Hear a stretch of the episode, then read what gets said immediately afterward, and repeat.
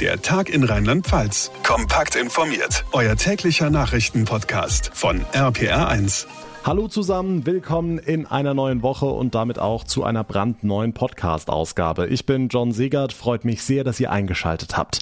Die erste Schulwoche in Rheinland-Pfalz ist rum und in diesen ersten fünf Tagen sind die Sorgenfalten bei Schülern, Lehrkräften und auch Eltern etwas tiefer geworden als sowieso schon, denn die Zahlen an den Schulen im Land schnellen in die Höhe. Zur Stunde beraten deshalb die Gesundheitsminister der Länder darüber, was genau geplant ist und wie die Zahlen im Detail aussehen. Das schauen wir uns an heute. Außerdem werfen wir einen Blick auf die Bundestagswahl. Noch ganz genau 20 Tage sind's, bis wir unser Kreuzchen machen dürfen und eine ganz frische Umfrage zeigt jetzt einen sehr eindeutigen Trend. Wer demnach das Rennen machen würde am 26. September, das klären wir ebenfalls nach den wichtigsten Infos vom heutigen Tag. Da hast du sechs Wochen lang Ferien, das Wetter in der Zeit nur so lala und kaum ist wieder Unterricht, da lacht die Sonne vom strahlend blauen Himmel runter. Gut, das müssen wir hinnehmen. Etwas anderes macht uns nach einer Woche Schule in Rheinland-Pfalz deutlich mehr Sorgen. Das Infektionsgeschehen. Wie erwartet gehen die Zahlen rauf und zur Stunde sitzen dazu die Gesundheitsminister der Länder zusammen. Johanna Müßiger aus der RPA 1 Nachrichtenredaktion. Was wird da besprochen? Ja, vor allem geht's in der Runde um die Quarantäneregeln. Da macht so ziemlich jedes Land ja was anderes und das soll anders werden. Ich wünsche mir eine einheitliche Regelung, die sich eng an dem orientiert, was wir in der Ministerpräsidentenkonferenz schon mal beschlossen haben, nämlich fünf Tage plus dann Freitestmöglichkeit, weil ich glaube, dass wir so auch die Ausbreitung in den Schulen am besten verhindern können. Kanzleramtschef Helge Braun bei den Kollegen vom ZDF. In Rheinland-Pfalz gilt aktuell zwei Wochen, aber nicht unbedingt für die ganze Klasse und wir haben auch noch keine komplett geschlossene Schule im Land. Okay, und wie viel infizierte Schülerinnen und Schüler? Ja, das sind im Moment rund 1500 an 600 verschiedenen Schulen. Das zumindest stand letzter Woche. Aktuellere Zahlen liegen noch nicht vor. Das ist deutlich mehr als eine Verdopplung in dieser ersten Woche nach den Ferien. Und auch bei den Lehrkräften geht die Kurve nach oben, auf sehr niedrigem Niveau allerdings. Im Moment 42 Infizierte von knapp 50.000. Gewerkschaft und Verbände mahnen, das ist nur der Anfang. Wir müssen jetzt gegensteuern.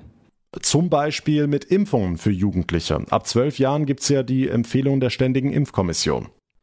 Ja, genau, das wäre ein Weg, den viele ja auch schon gegangen sind. Aber damit allein werden wir die Infektionszahlen nicht runterkriegen, warnt der Virologe Professor Hendrik Strick.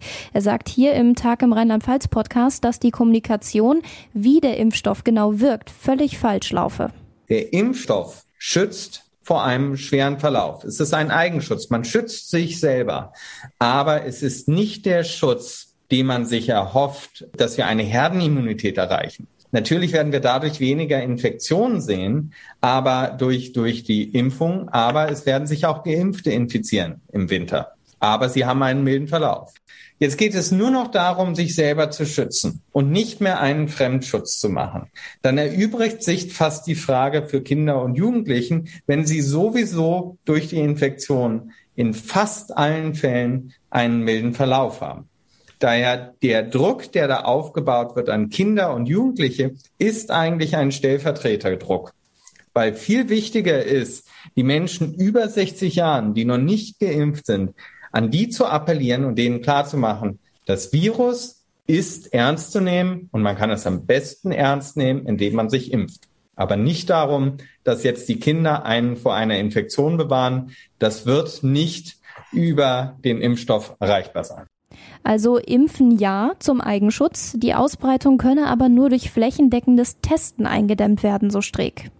Und das komplette Interview mit Hendrik Streeck hört ihr in einer der vergangenen Ausgaben unseres Podcasts. Scrollt in der Folgenübersicht einfach ein bisschen nach unten, dann findet ihr es ganz schnell. Ist wirklich ein sehr informatives und sehr interessantes Gespräch mit dem Virologen. Johanna, lass uns noch einen Blick auf die aktuellen Infektionszahlen im Allgemeinen werfen. Wie sehen die heute aus? Ja, da liegen wir in Rheinland-Pfalz seit dem Wochenende landesweit wieder über der 100er-Marke, heute bei genau 103,7. Den landesweiten Höchstwert meldet weiterhin der Kreis Ahrweiler mit einer Inzidenz von heute 197,6. Deutlich wichtiger soll für uns ja aber die sogenannte Hospitalisierungsrate werden, also die Auslastung der Kliniken in Rheinland-Pfalz. Und dieser Wert liegt heute bei 1,7. Kann man jetzt so alleinstehend natürlich nicht allzu viel mit anfangen. Zum Vergleich, rund um Weihnachten, also als die Infektionszahlen durch die Decke gingen, lag dieser Wert bundesweit bei 15. Ein Problem ist allerdings, dass die Politik noch keinen Wert festgelegt hat, ab wann Einschränkungen und Maßnahmen greifen.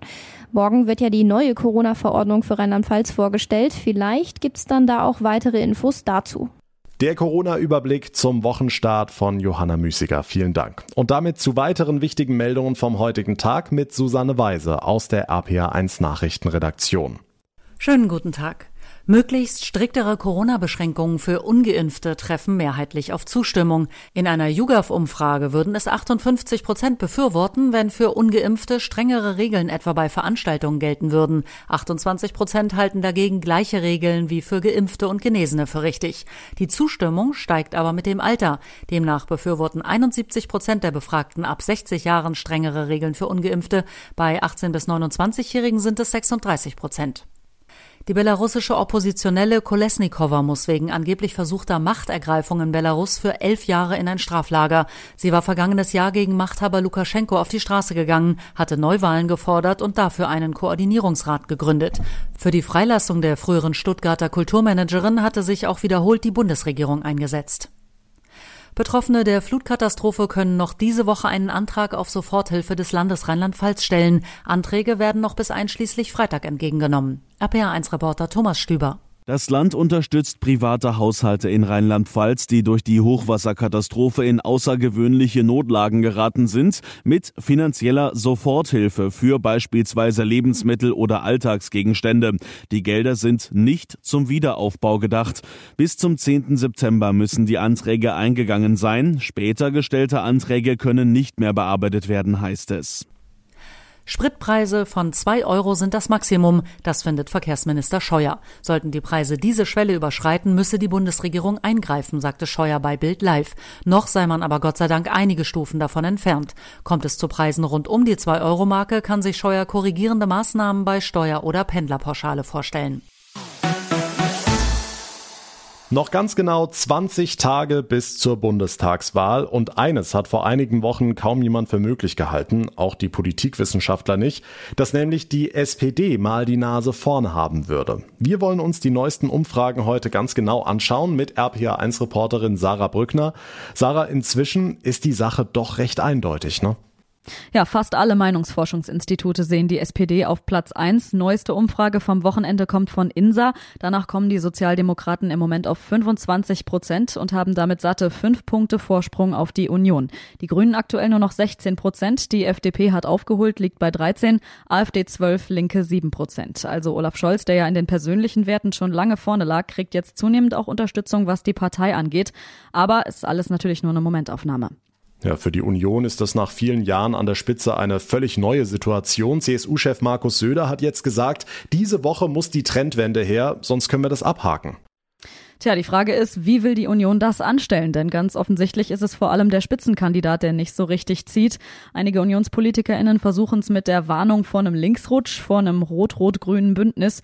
SPD-Generalsekretär Lars Klingbeil kontert in der Bild am Sonntag, von einer Partei, die in Maskendeals und andere Affären verstrickt ist, braucht die SPD keine moralischen Ratschläge. So Klingbeil wörtlich.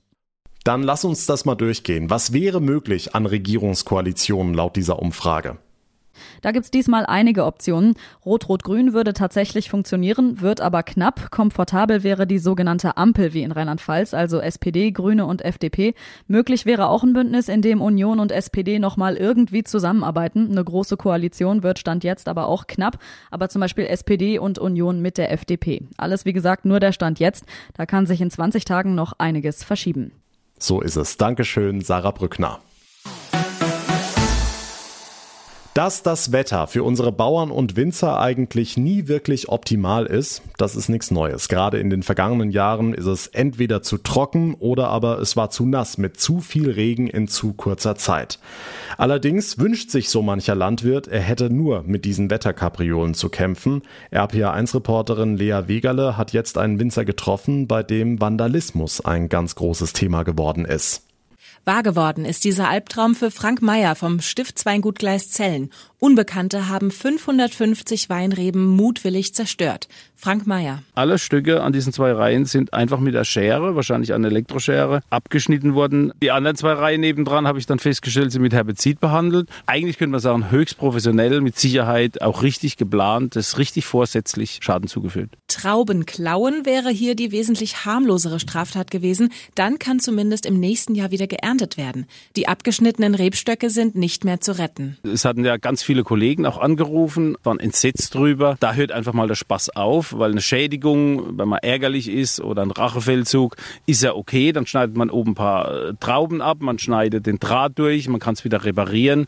Aber es ist einfach unterste Schublade, was da gemacht worden ist und äh, das ist respektlos. Die Polizei in Bad Bergzabern geht von 4000 Euro Schaden aus. Frank Meyer hat jedoch mit einem Qualitätswein gerechnet. Da äh, verkaufen wir sowas später auf der Flasche für 19 Euro. 500 Liter Wein ungefähr hier jetzt in diesem Weinberg und es sind dann später ca. 700 Flaschen Wein plus jetzt nächstes Jahr die Neupflanzung 12, 15.000, 17.000 Euro. Auf jeden Fall ist es ein Verlust für die nächsten drei Jahre. Meyer hofft, dass seine WinzerkollegInnen nicht auch um ihre Reben bangen müssen und die Schuldigen bald geschnappt werden.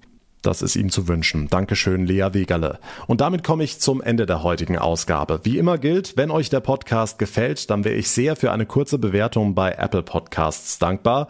Dort und auf allen anderen Plattformen könnt ihr uns auch direkt folgen bzw. abonnieren. Dann bekommt ihr täglich unser ausführliches Info-Update. Mein Name ist John Siegert. Ich bedanke mich ganz herzlich fürs Einschalten, für euer Interesse. Wir hören uns dann morgen Nachmittag in der nächsten Ausgabe wieder. Bis dahin eine gute Zeit und vor allem bleibt gesund. Der Tag in Rheinland-Pfalz, das Infomagazin, täglich auch bei RPR1. Jetzt abonnieren.